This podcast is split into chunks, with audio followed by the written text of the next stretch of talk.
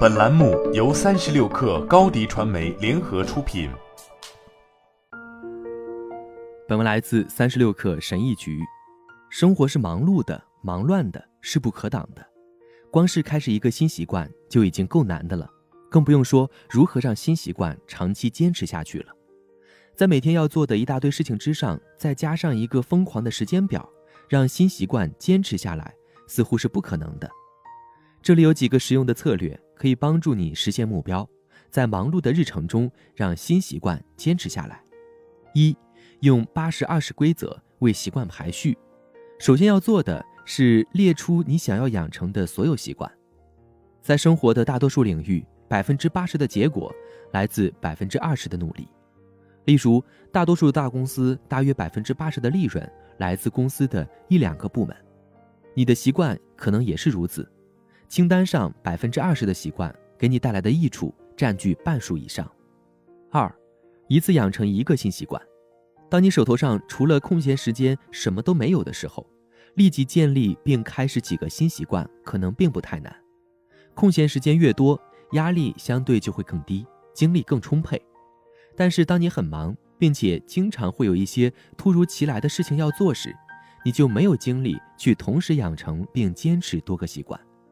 所以，基于你的八十二十分析，选择一个习惯。一旦你认为习惯已经形成，然后过一两个星期再继续它，这样可能会造成中断。所以，给你的新习惯时间设定一个稳定的执行时间。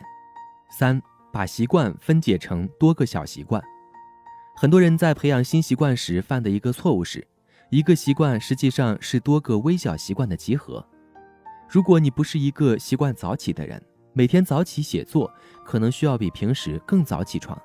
在这种情况下，更有意义的是首先建立起早起的小习惯，先做早晨的例行公事，然后一旦这个基础建立起来，就开始养成坐在电脑前每天写五百字的小习惯。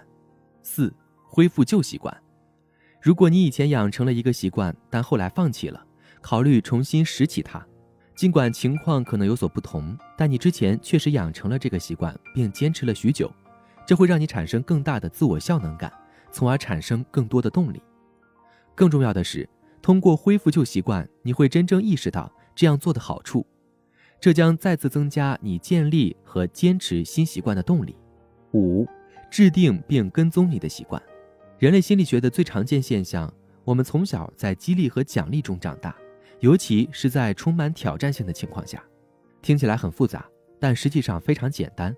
这意味着，对于一个既定的习惯，要确保你有某种方法让自己对进步负责，并在坚持下来后适当的奖励自己。六、消除恶习。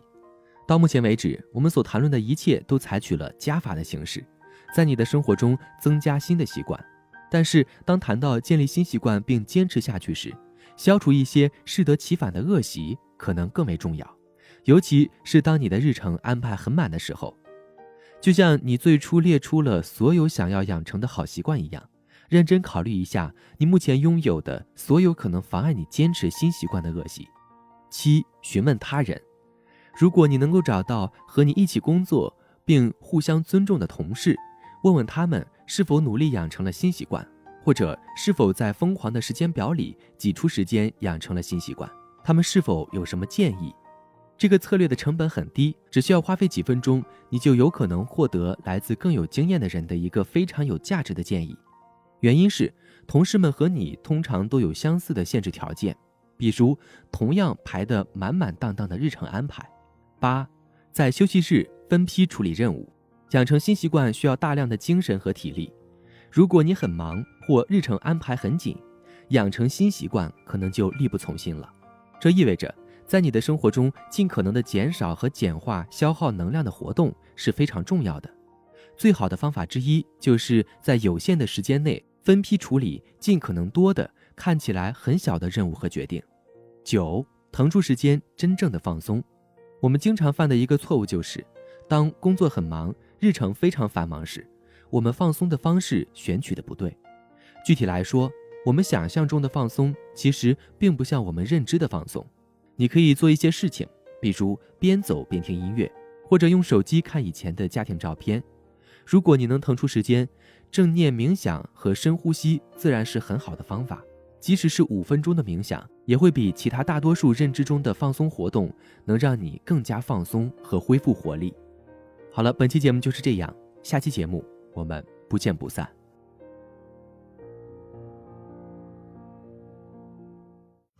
高迪传媒为广大企业提供新媒体短视频代运营服务，商务合作请关注微信公众号“高迪传媒”。